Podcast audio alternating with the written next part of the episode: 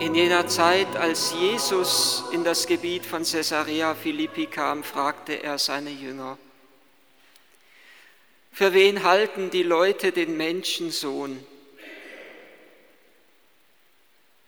Sie sagten die einen für Johannes den Täufer, andere für Elia, wieder andere für Jeremia oder sonst einen Propheten.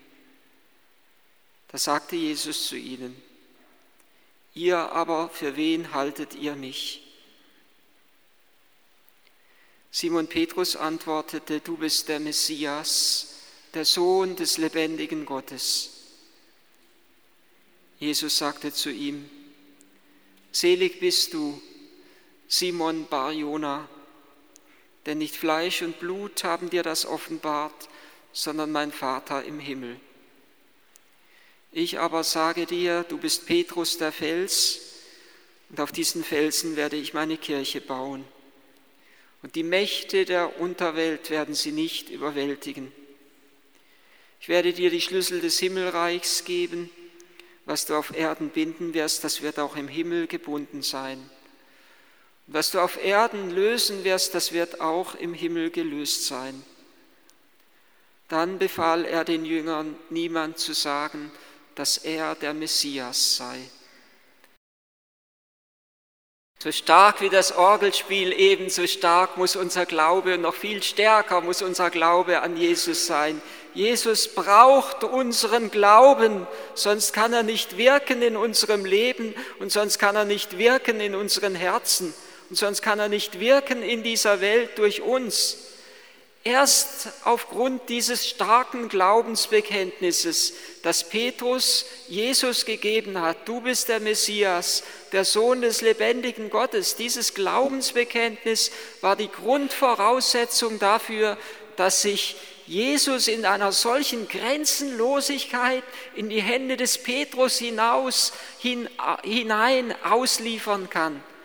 Nur weil er sich zu ihm bekannt hat. Es ist unbeschreiblich, wie sehr Jesus sich an Petrus ausliefert. Was du binden wirst, wird gebunden sein. Was du lösen wirst, wird gelöst sein. Dieses Bekenntnis ist die Grundvoraussetzung, ist der, dass Jesus zu Petrus sagen kann, du bist der Fels. Dieses Bekenntnis ist Felsenfundament der Kirche. Dieses Bekenntnis ist eine so tiefe Vereinigung mit Christus, dass niemand, keine Macht der Welt, auch nicht die Mächte der Unterwelt, diese tiefste Vereinigung zwischen Petrus und Christus aufsprengen können. Gott wartet auf unseren Glauben, er braucht unseren Glauben, deshalb kann er in Nazareth nicht wirken, weil die Menschen nicht an ihn glauben, weil sie ihn ablehnen, der Evangelist schreibt, er konnte dort keine Wunder tun wegen ihres Unglaubens. Gott ist darauf angewiesen, dass wir ihm unser Herz öffnen. Er fragt immer wieder nach unserem Glauben. Der Vater, ein Vater kommt zu Jesus und er bittet für seinen Sohn, der von einem stummen Dämon besessen wird. Und er sagt, dieser Vater sagt zu Jesus, wenn du kannst, wenn du irgendetwas machen kannst, wenn du irgendwas ausrichtest, wenn du vermagst, dann hab doch Erbarmen mit uns. Und Jesus sagt zu dem Vater, wenn du kannst, alles kann, der glaubt. Und dann sagt der Vater ein großes Wort. Er sagt, ich glaube, hilf meinem Unglauben. Es ist ein Stoßgebet, was wir uns zu eigen machen können. Ich glaube, hilf meinem Unglauben. Das heißt, ich will glauben, so gut es geht, glaube ich und ergänze du das, was ich nicht kann, was ich, zu was ich nicht fähig bin. Ich glaube, Herr, hilf meinem Unglauben oder der Blindgeborene, den Jesus heilt. Und, und wo Jesus ihn dann fragt, glaubst du an den Menschensohn? Und der andere antwortet, der Geheilte antwortet, wer ist es, Herr, dass ich glauben kann? Und Jesus sagt, ich bin es, der mit dir spricht, ähnlich wie im Jakobsbrunnen. Ich bin es, der, der vor dir steht. Und dann sagt der Blindgeborene, ich glaube, und er fällt auf seine Knie nieder und betet Jesus an. Es ist die stärkste Form, die Anbetung ist die stärkste Form des Glaubensbekenntnisses, weil wir damit sagen, ja, ich erkenne dich an als den Herrn meines Lebens. Und ich sage, ich liefere mich dir aus, ich werfe mich vor dir nieder. Und jetzt kannst du mich neu erwecken mit deiner Kraft und mit deiner Gnade. Oder Martha und Maria, wo Jesus kommt, nachdem Lazarus gestorben ist. Und Jesus sagt zu Martha, ich bin die Auferstehung und das Leben. Wer an mich glaubt, wird in Ewigkeit nicht sterben. Wer, wer, wer lebt und an mich glaubt, wird nicht sterben. Und jeder, der lebt und an mich glaubt, der wird auf ewig nicht sterben jedenfalls. Und er fragt sie dann, glaubst du das?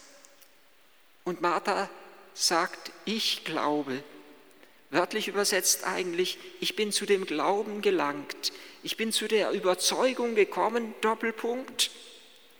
Du bist der Messias, der Sohn Gottes, der in die Welt kommen soll, oder wörtlich übersetzt, der in die Welt hineinkommende, der ständig in die Welt hineinkommt. Auch heute zu dir, Seraphim, kommt Jesus vom Himmel herab. Du bist so wertvoll, dass er alles zurücklässt im Himmel, um in dein Herz hineinzukommen, weil dein Herz zu einem Himmelreich wird für Jesus und er dein Herz erobern will. Und deshalb, dass er unser Herz erobern kann, fragt er uns, ob wir glauben, ob wir ihm unser Herz schenken, ob wir ihm unser Leben öffnen, ob wir weit die Tore unseres Lebens für ihn aufmachen. Er fragt nach unserem Glauben. Denn nur wenn wir glauben, kann er sich an uns ausliefern. Er wartet. Und der Glaube, das sagen mir oft Menschen, ich kann nicht richtig glauben. Sie, haben, sie sind in einer Bedrängnis, weil sie denken, sie könnten nicht glauben. Aber der Glaube, sage ich dann, ist nicht ein Gefühl. Verwechseln Sie Glaube nicht mit einem Gefühl, sondern der Glaube ist ein Willensakt. Etwas, wo ich sage, ja, ich möchte glauben. Und selbst wenn ich das noch nicht kann, dann kann ich wenigstens wie Charles de Foucault, der noch gar nicht, als er noch nicht, als er noch ungläubig war, gebetet hat, Herr, wenn es dich gibt, dann lass mich dich erkennen. Lass mich zum Glauben an dich finden. Lass mich dich erkennen, so wie Petrus dich erkannt hat, wie Martha dich bekannt hat. Genauso mit, der, mit den gleichen Worten fast wie Simon Petrus, du bist der Messias, der Sohn des lebendigen Gottes. Lass mich dich erkennen, lass mich an dich glauben. Gott wartet auf unseren Glauben. Der Glaube ist nicht ein Gefühlsakt, sondern ein Willensakt, eine Entscheidung, ob ich mich für Jesus entscheide oder nicht. Nicht so sehr, was ich fühle oder was ich empfinde. Von den großen Heiligen wussten wir, dass sie, wissen wir, dass sie oft gar nicht viel gefühlt haben. Gerade von der kleinen Therese von Lisieux. Ich fühle nicht, der fragen Sie nicht danach, was ich fühle fühle gar nichts. Oder Mutter Teresa, die ja Therese von Lisieux als ihre Namenspatronin hatte, für die es oft ganz dunkel war hinter den Wolken, die sich nur entschieden hat für Jesus, auch wenn sie nichts gefühlt hat und nichts gespürt hat und trotz allem Jesus ihr Lächeln geschenkt hat, indem sie die Ärmsten der Armen angelächelt hat und ihnen so das Geheimnis des Glaubens verkündet hat, obwohl es in ihr selbst ganz dunkel ausgesehen hat. Und Jesus fragt, für wen haltet ihr mich? Er fragt nach unserem Glauben. Er fragt nicht deshalb, weil er Selbstbestätigung möchte. Da ist es Jesus nie darum gegangen. Er fragt nicht, wie haltet ihr, wie haltet ihr mich? Wie findet ihr mich? fragt er nicht, sondern für wen haltet ihr mich? Nicht, wie findet ihr mich? Er will nicht einfach beklatscht und bestaunt werden, sondern das, was er will, es geht nicht darum, um eine, es geht ihm nicht um eine Selbstbestätigung. Die empfängt er vom Vater, nicht von uns Menschen, sondern es geht ihm darum, dass wir im Glaubensbekenntnis in einen heiligen und unauflöslichen Bund mit ihm eintreten. Das haben wir bei der Taufe getan. Schön, dass die Taufkerze von Seraphin hier steht am Altar. Das haben deine Eltern und Paten für dich am Tag deiner Taufe getan. So ein starkes Glaubensbekenntnis gesprochen, wie hier der heilige Petrus spricht. Das ist nichts anderes, das Taufbekenntnis, wie das Petrusbekenntnis hier, dass wir unser Leben Christus angeloben und anvertrauen und dass wir allem Bösen absagen. Und da, wo wir das Glaubensbekenntnis nachsprechen und mitsprechen, wir tun es ja immer in der Osternacht, da kann Gott Großes wirken in unserem Leben.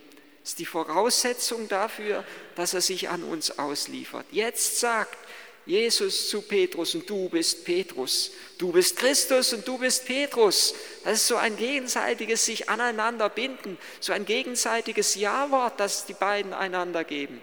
Grunde genommen wie das Eheversprechen. Im Eheversprechen ist die Voraussetzung dafür, dass zwei ein Fleisch werden und der Mann in seiner Frau zur Fruchtbarkeit gelangt. Und nicht anders ist es in der Kirche. Gott möchte in seiner Kirche Frucht bringen und zur Fruchtbarkeit gelangen durch seine Kirche hindurch. Er möchte sein göttliches Leben so sehr in unseren Schoß hineinlegen, dass wir Frucht bringen durch ihn und mit ihm und in ihm. Und wo dieses treue Versprechen zueinander geschieht. Gestern habe ich es erlebt in wunderbarer Weise in unserer Ordensgemeinschaft, wo ein Mitbruder seine ewigen Versprechen abgelegt hat. Nachdem er die Professformel vorgetragen hatte, da war so ein heiliger Moment in der Kirche drin, dass man spürte, förmlich spürte, ich habe das gespürt, dass die Mächte der Dunkelheit weichen und zerbrechen. Weil da, wo ein Mensch sich Christus angelobt und sich Christus anvertraut, da wird etwas von der Bosheit in dieser Welt zerbrochen. Und da beginnt die Herrschaft Christi im Herzen des Menschen Wirklichkeit zu werden. Er möchte heute in dein Herz kommen, Seraphin, und er möchte gleichsam die Herrschaft in deinem Leben übernehmen. Es ist ein heiliger und ein großer Moment und er möchte so sehr in unsere Herzen kommen, dass er durch uns hindurch Frucht bringen kann in dieser Welt.